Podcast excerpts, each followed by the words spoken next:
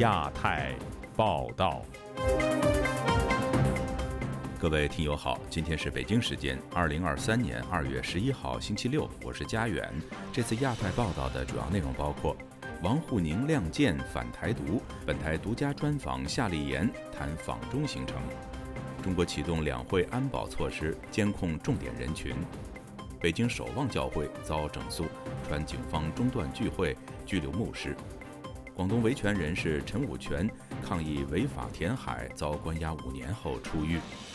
本台亚洲很想聊节目谈间谍气球遭击落，美国联手盟邦打破中共称霸平流层企图。接下来就请听这次节目的详细内容。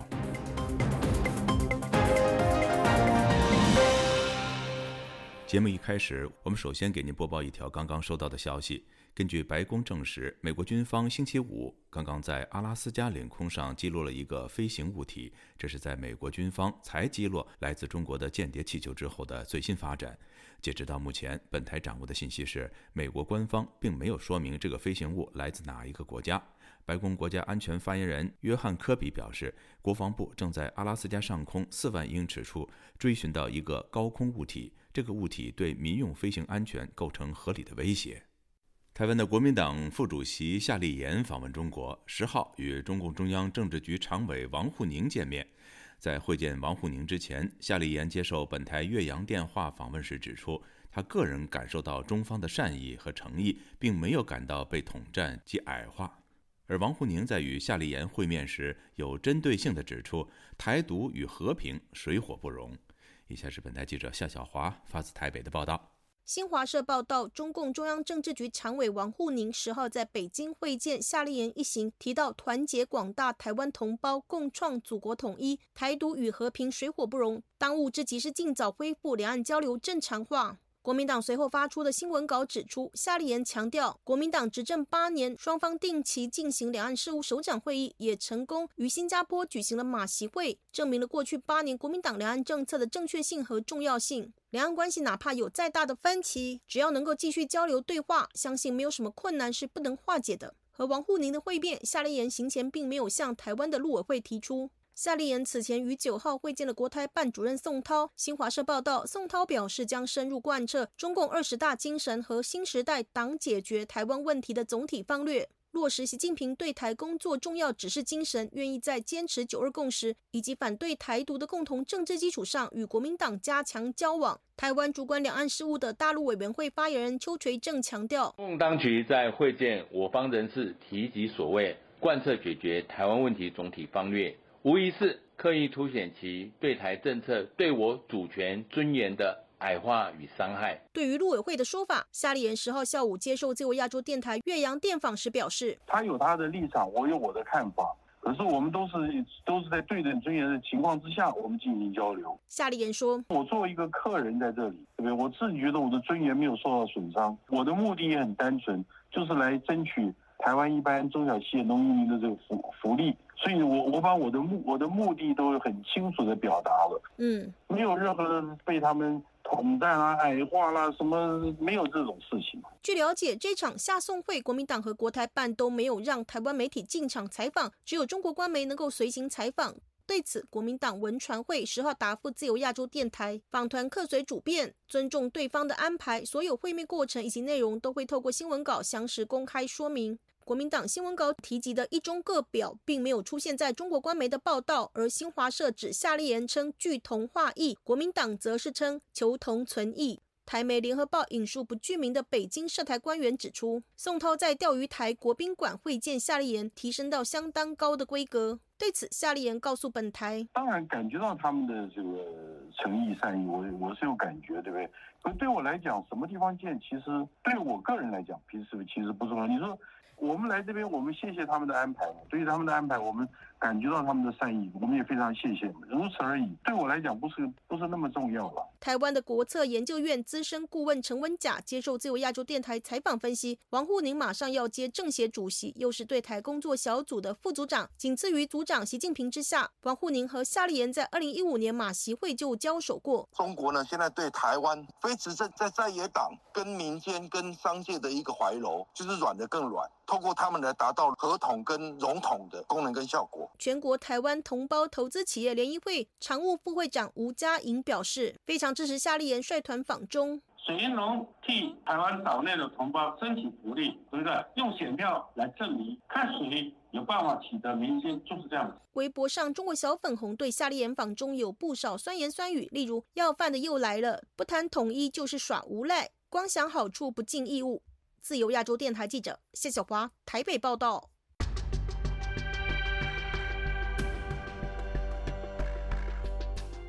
近日，北京、上海等地陆续启动两会安保措施。上海数十名访民日前在北京火车站被警方拦截并遣返原籍，而北京郊区公安也在查找访民，防止访民住宿，控制访民上访，成为当局维稳工作的重中之重。请听本台记者古婷的报道。中国政协及人大会议将于三月上旬召开。北京房山区居民唐女士本周五告诉自由亚洲电台，两会前夕，各地公安到北京抓访民，并将他们遣返原籍。各地人早上来开始乱抓人了，吉林、辽宁、沈阳这一块到了，宁夏在初一二吧就把人抓走，来两辆警车。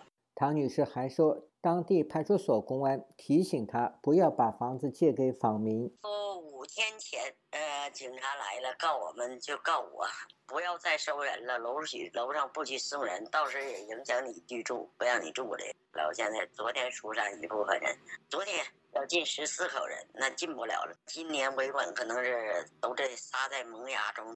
本周一，中共中央政治局委员、中央政法委书记陈文清在中央政法委员全体会议上强调，要深入贯彻习近平法治思想和总体国家安全观。会议并听取了春节期间安保工作情况汇报，研究部署全国两会的安保工作。武汉访民张先生说：“派出所公安将访民纳入重点人群加以控制，不准他们去北京。”我前天去那个荷兰，我们一行五个人嘛，准备北上。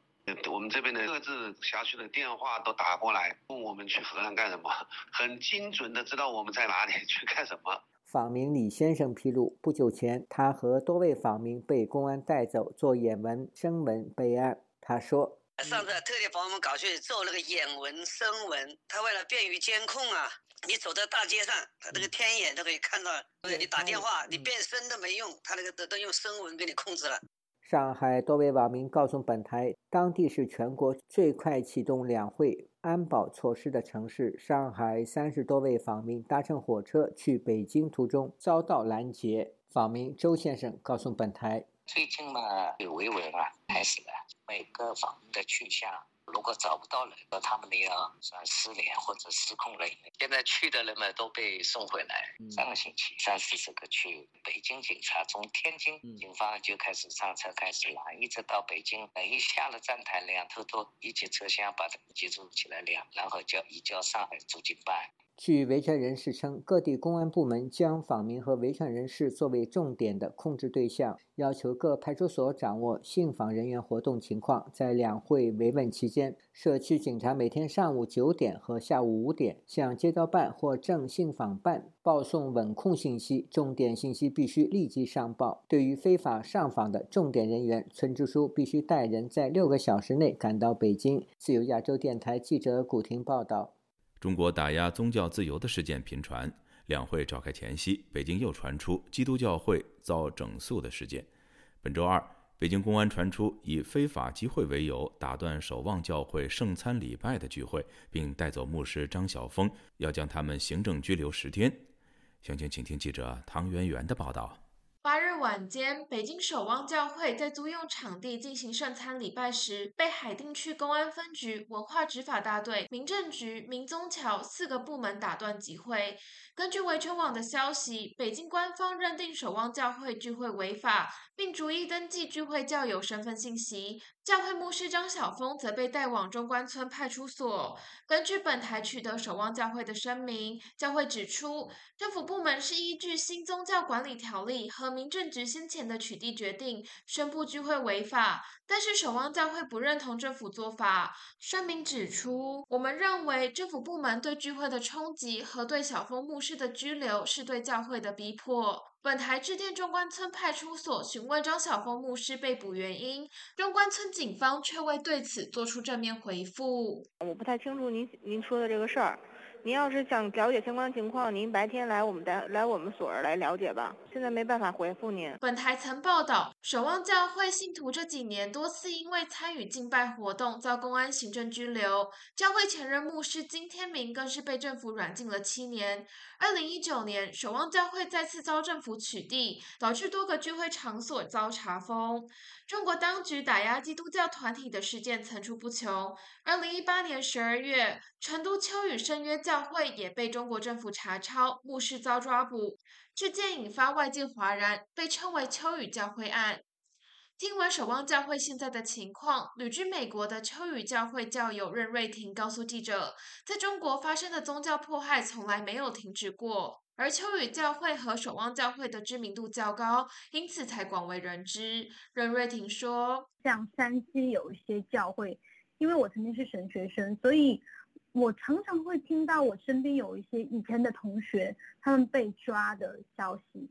目前我知道还有好几位我的同学。”都还在关押中，而且他们的家人呐，或者是他们教会的会友，都常常被传唤。任瑞婷指出，很多教友常被迫要配合警察调查，但实际上官方施压要他们做伪证，并以诈骗罪将牧师定罪。因为教会会有十一奉献嘛，然后就是以诈骗罪。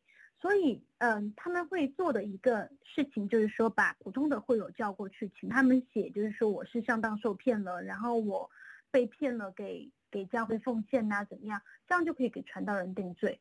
所以我个人认为啦，将来，嗯，诈骗罪应该是中国政府迫害基督教会一些传道人比较常见的理由。自由亚洲电台记者唐媛媛，华盛顿报道。前厦门大学经济学教授尤胜东在2018年因为学生举报发表不当言论而遭学校开除。不过，他并没有因此而放弃中国年轻人。现在落脚哈佛大学的他接受了本台记者陈品杰的专访，谈他对白纸运动年轻人的钦佩，还亲口说出当时厦门大学解聘他的事情经过。接下来，我们就请记者陈品杰做详细的介绍。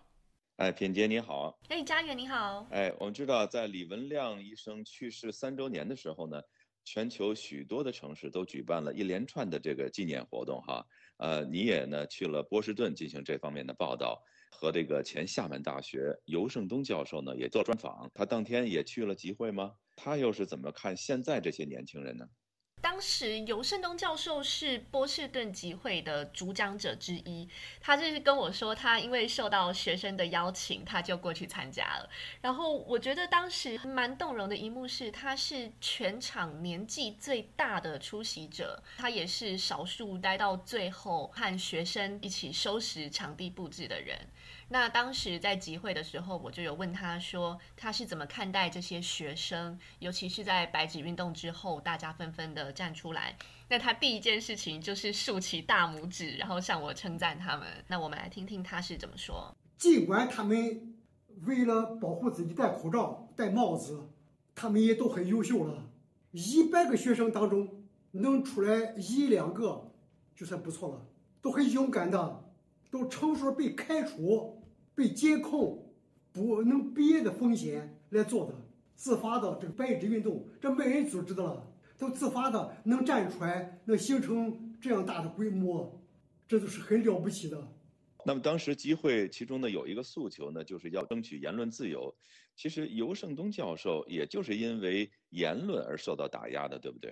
对，因为尤胜东教授也有些年纪了，那他对于现在越来越严重的言论打压，其实他非常有感触。他是这样子跟我说的：如果你你不许讲的话，你还算人吗？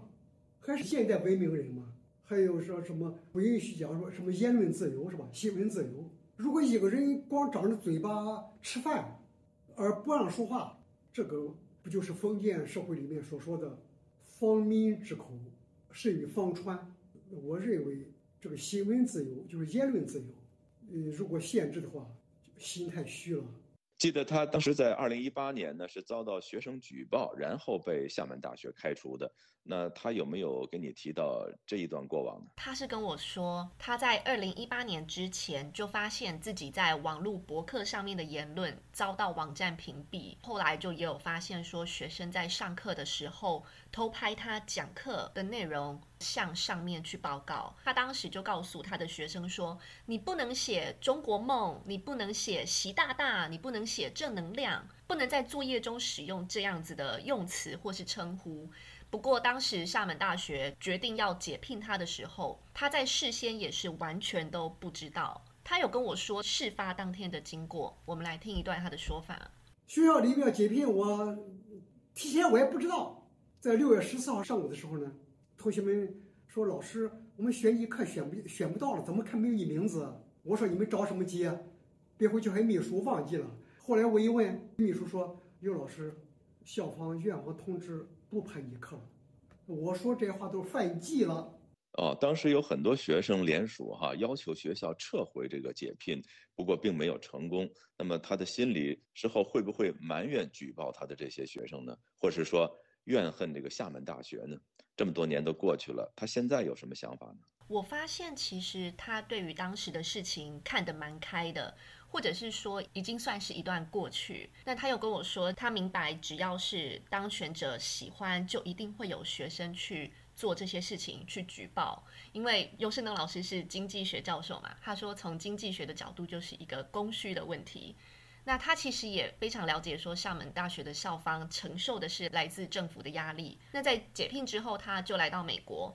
现在是在哈佛大学做研究，主要是负责中国经济。他其实对未来还是有抱有希望的，因为在最后的采访，他就跟我说，他希望有一天可以重回厦门大学的讲台。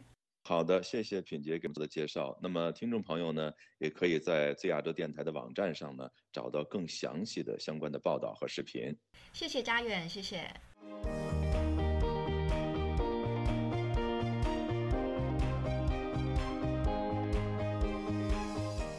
中国气球入侵美国领空遭击落后，美方透露，中国防长拒接热线电话。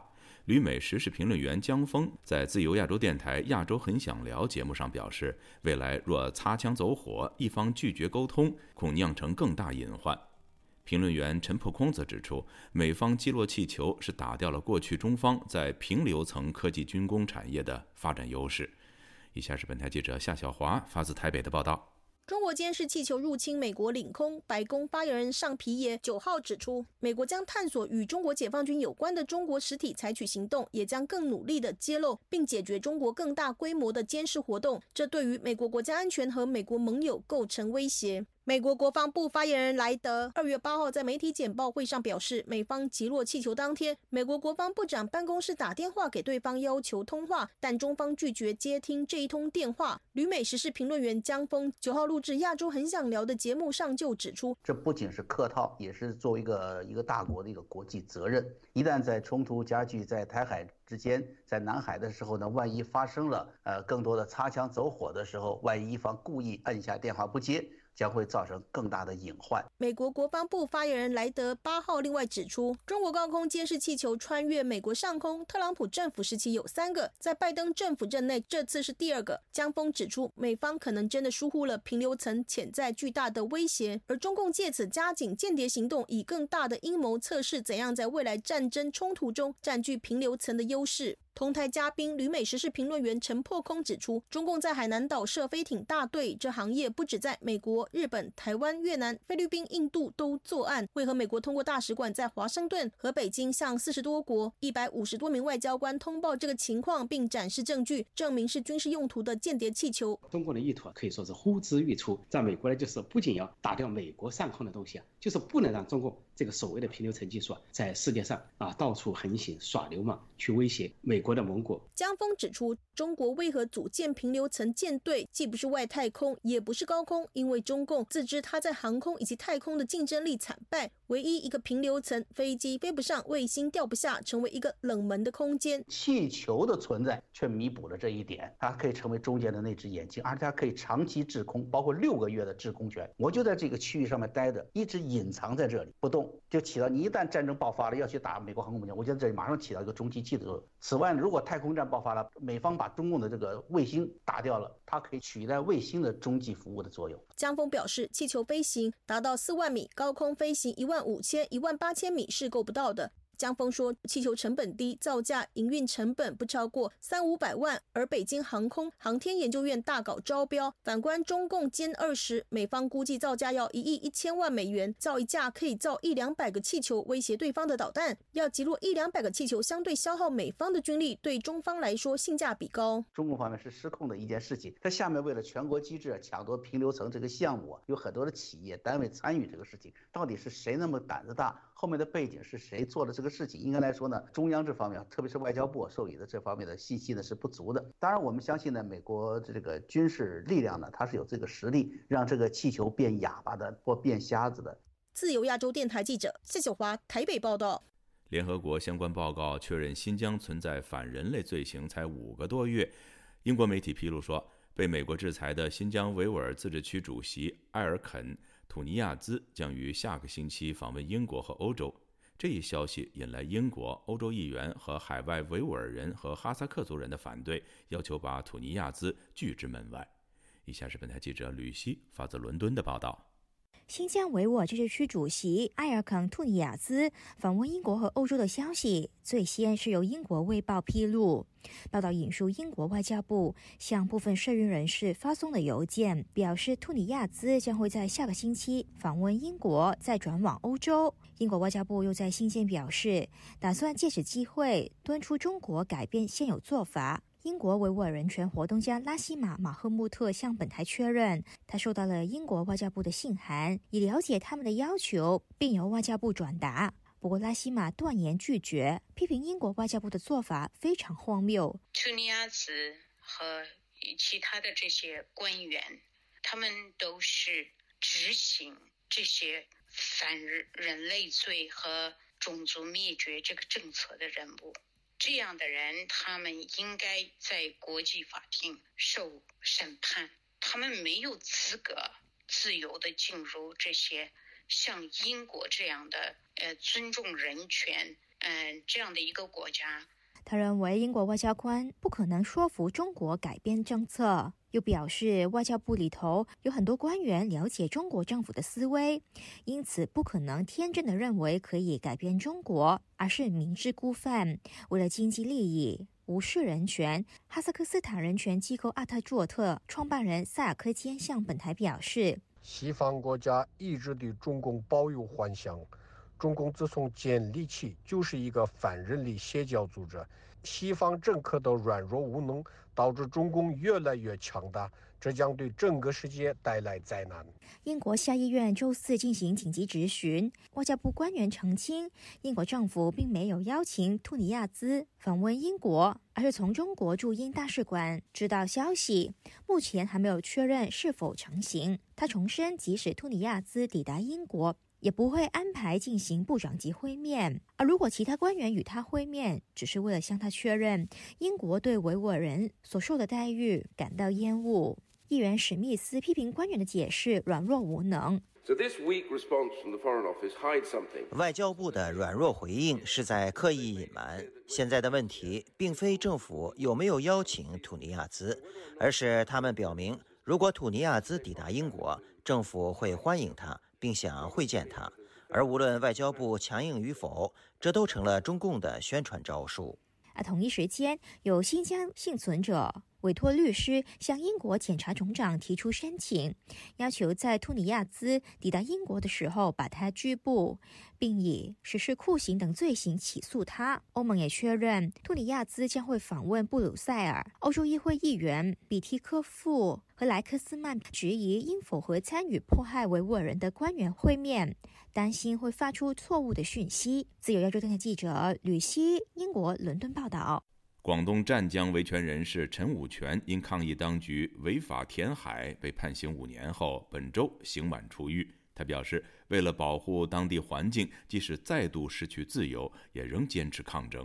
以下是记者高峰的报道。二月八日，从广东四会监狱获释的陈武全接受本台专访时透露，自己服刑期间被其他囚犯监控，更一度被长时间孤立。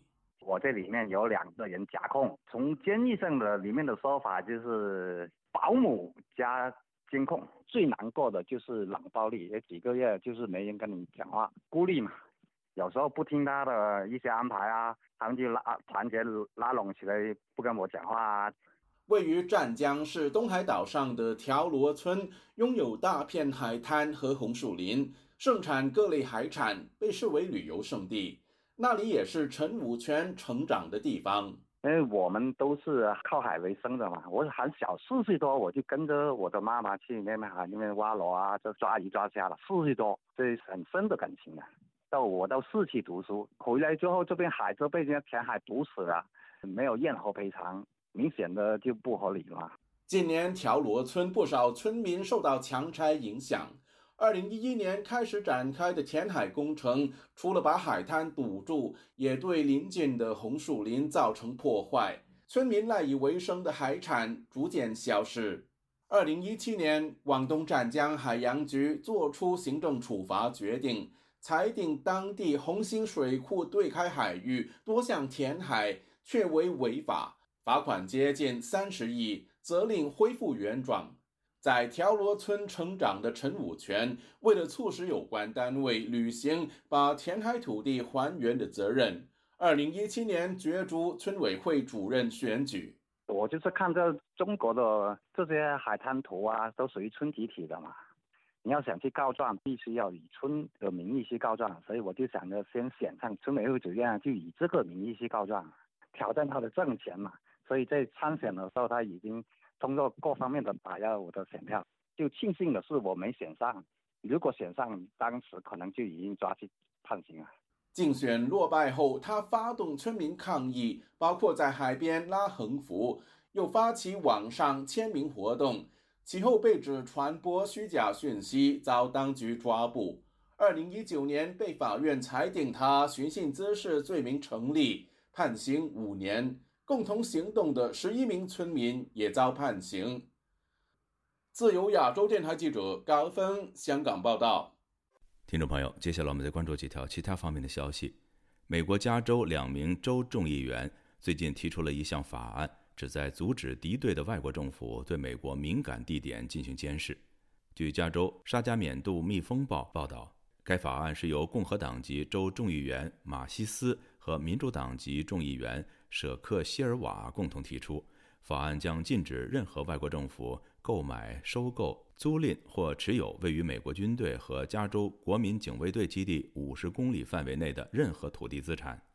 起草法案的议员们指出，去年一家与中国政府有关的公司购买了距离北达科他州大福克斯空军基地二十分钟车程的三百英亩土地。